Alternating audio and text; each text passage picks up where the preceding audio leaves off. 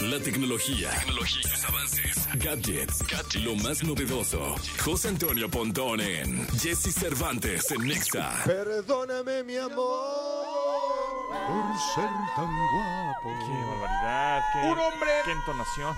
cuyo atractivo sexual rebasa fronteras, Vámonos, edades. Uf, Los algoritmos se despedazan ante su belleza. qué barbaridad. Ni la inteligencia dijo la artificial es... ¿Qué?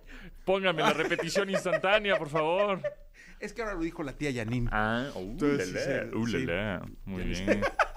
Muy bien. La tía Janine se, se le, se le mira, ¿eh? ¿Cómo generas? Por generación. Por generaciones, Qué o sea. tremenda cosa, bueno. Janine, Janine es generación X, ¿no, Janine? Generación Sí, X, generación millennial. X, Yo soy, generación. estoy en el límite del millennial. Millennial, pero Ah, sí, límite. no, yo en el límite del baby boomer. Del baby. La puta. Ya sabes, ahí, como dice Maná, rayando el sol. Oye, Pontón, Sí. eh, ¿de qué vamos a hablar hoy? Hoy vamos a hablar de Mm. un em, del Search Gener- Generative Engine o experiencia generativa de búsqueda, que es algo nuevo de Google que lo pueden probar cualquier persona, lo puede probar en labs.google.com diagonal search. Ahí te metes y le pones, ¿quieres probarlo? Sí. ¿Y qué es este SGE o Search Genera- Generative Engine? Está difícil esa palabra. Generate Ge- Engine. Gener- Generative Sorry, Engine, experiencia generativa de búsqueda, es un poco el BART o, el- o la inteligencia artificial ya integrada en el buscador. Entonces tú pues, pones algunos términos y tradicionalmente te aparecen las ligas, ¿no? Tú buscas algún término, Sí, una sí, oración, sí, una- lo que sea, una palabra, y te aparecen links, ¿no? Ligas que tú te, te- te llevan a diferentes sitios o páginas, ¿no? Aquí ya te aparece la solución o lo que estás buscando, el resultado completo, en una tarjeta en la parte de arriba que se está generando en tiempo real y abajo los links. Pero esto lo que a mí me hace pensar es que va a ser ya la transición de la evolución De los buscadores. sí, claro. Exactamente, ¿no? Entonces, en donde pues ya eso de los links va a estar un poco obsoleto en unos años y ya todo va a ser, a ver, encuéntrame esto, necesito esto rápido, ¿no? Y ya te va a encontrar el Que yo siempre que hago este asunto de pregúntale a Google, le pregunto, pero me da links. Entonces, ching, Ajá, pinche link, ¿no? exactamente. Entonces yo quiero la respuesta, entonces tengo que meterme al link y buscar en el link y ver si aparte el link es el bueno. Así es. Porque luego son links que no son buenos, ver que, o sea, todo Es- un rollo. Exactamente. Ahora con este SGE o experiencia generativa de búsqueda, justamente eso es lo que va a hacer. Entonces, te- eh, repito el sitio en donde lo pueden probar cualquier persona de manera gratuita, siempre y cuando tengas una cuenta de Google, que pues, generalmente la tenemos si es que tienes un Gmail. Entonces, nada más te vas a meter a Labs, como de laboratorios, labs.google.com diagonal search o search, ¿no? O sea, como búsqueda. labs.google.com diagonal search. Y ahí te va a aparecer un sitio en donde dices, este, pruébalo ahora, o en inglés try it now, o algo así.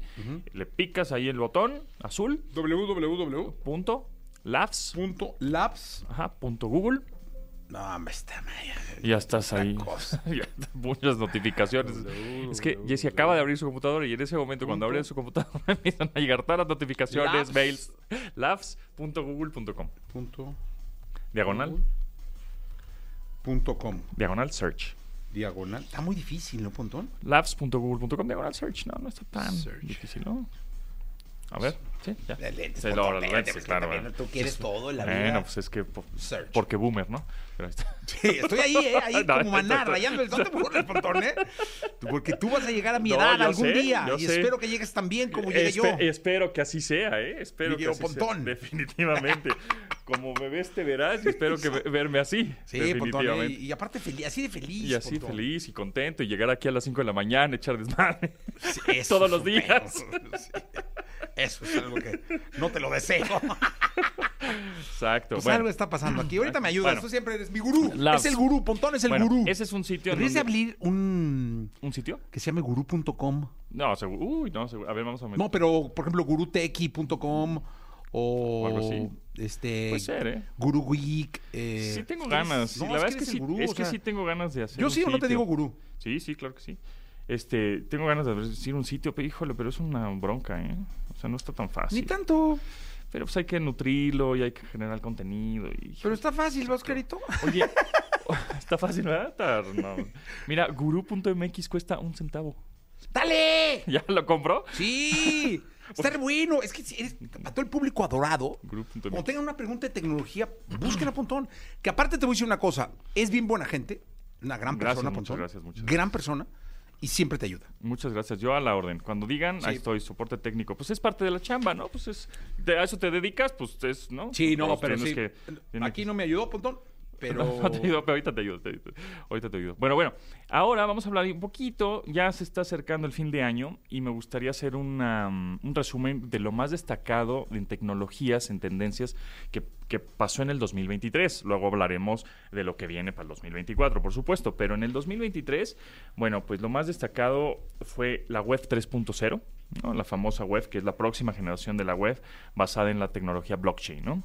Que siempre hablamos de blockchain y qué es el blockchain y sí está metido ahí el cripto, pero el blockchain también es, eh, se puede utilizar para otro tipo de, de industrias, ¿no? De medicina, fiscales, contabilidad, etcétera. Entonces la web tu- 3.0 fue una de las tecnologías en tendencia y destacadas este 2023. Igualmente el metaverso, ¿no? El metaverso, un mundo virtual ahí. Pero no sientes que el metaverso como que no explotó como no debería. explotó del tanto. O a lo mejor todavía no explota. Ajá, o sea, como que está ahí, ¿no? Todavía ahí latente, en stand-by, y sigue. Y sigue, se, sigue desarrollando y se sigue, y, Meta, justamente, o Facebook, se si- sigue desarrollando estos universos, eh, sigue sacando sus re- visores de realidades virtuales o realidades mixtas.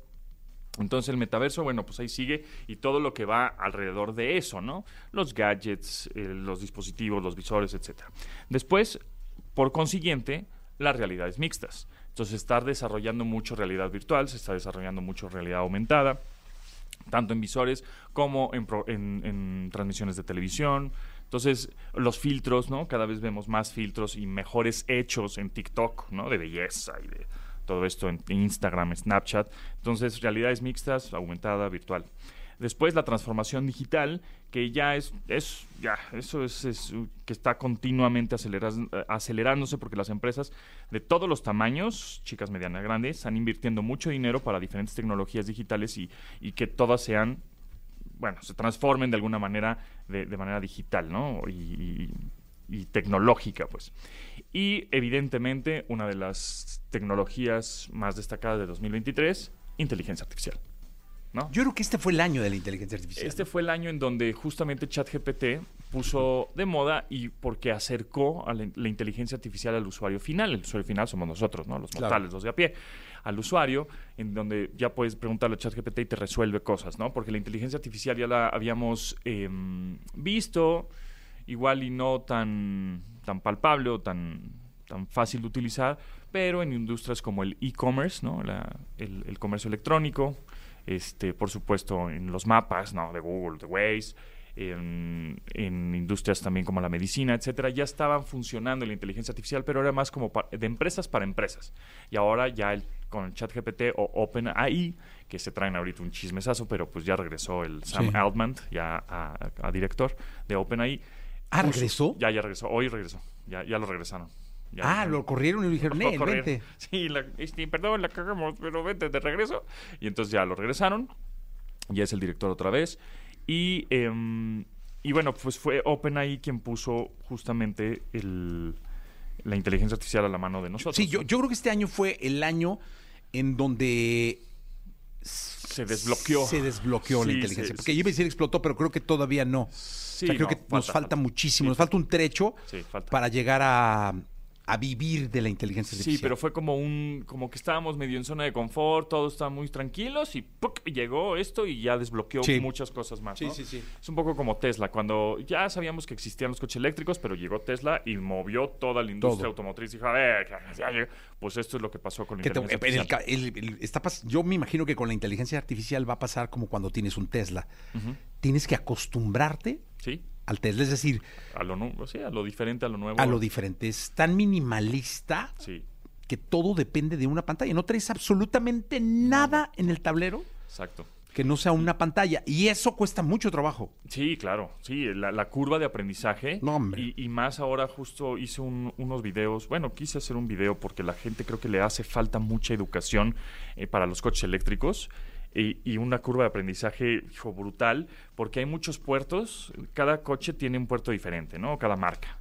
Eh, luego vas a una plaza comercial y uno sí está cargando y otro está ocupando un lugar de coche eléctrico, pero en realidad está conectado a la cable, pero ni siquiera está cargando porque no sabe utilizarlo.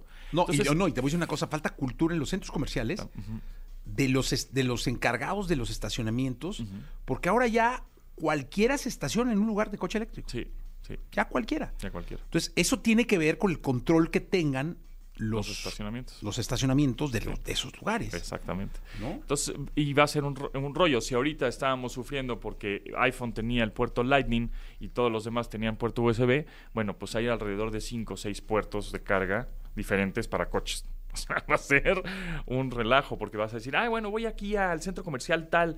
Híjalo, ¿tendrá el adaptador o tendrá el puerto de carga compatible con mi coche? Sí, ¿no? Va a ser medio caos. Y más porque ahorita se están vendiendo ya muchos más coches eléctricos Sí. porque ya no están, ya están pagables, ¿no? El más barato, entre comillas, está entre 400 mil pesos aprox, ¿no? Por ahí. Oye, y yo creo que conforme vaya subiendo la autonomía de los coches, Ujú. vas a- van- va, va a haber más mercado. Así es. Porque ahorita siguen siendo muchos coches de ciudad. Sí, son de ciudad. Sí, totalmente. El que más Mm. O te sea, da son 500 kilómetros, que no está mal. 515, No está mal. ¿no? O sea, sí te podrías ir a, a pues, carretera. a donde quieras, pero, Pero- por ejemplo, pero cuando vas a. Guadalajara tienes que llegar a Morelia, llegar al aeropuerto, Y- 35, 40 minutos. Y tienes que cargar. Cargar. Pero entonces te dice, sí, te tardas 20 minutos en cargar, pero no sabes cuánta fila hay antes que tú para Sí. poder cargar otros coches. Entonces igual te tardas dos horas más.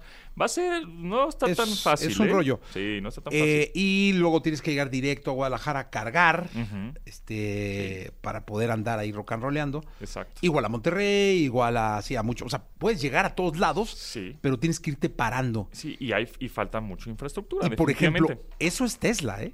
Eh, Tesla, Pero si no traes un Tesla, este, no sé, tienes que un adaptador, yo creo. ¿no? Tienes que poner un adaptador, adaptador. exactamente. Muchos, ya muchas armadoras estadounidenses están eh, haciendo tratos con Tesla para que los Ford y los General Motors y todos estos ya se puedan cargar en cargadores Tesla, porque son los que más infraestructura tienen.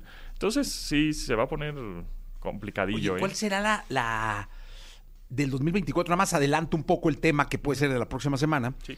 ¿Cuál será la tecnología o cuál será el detalle tecnológico que nos sorprenda en el 2024? Híjole, pues seguramente la inteligencia artificial, pero ya aplicada a dispositivos, como el que vimos, el de el PIN, este que vimos, Ah, el claro. AI PIN.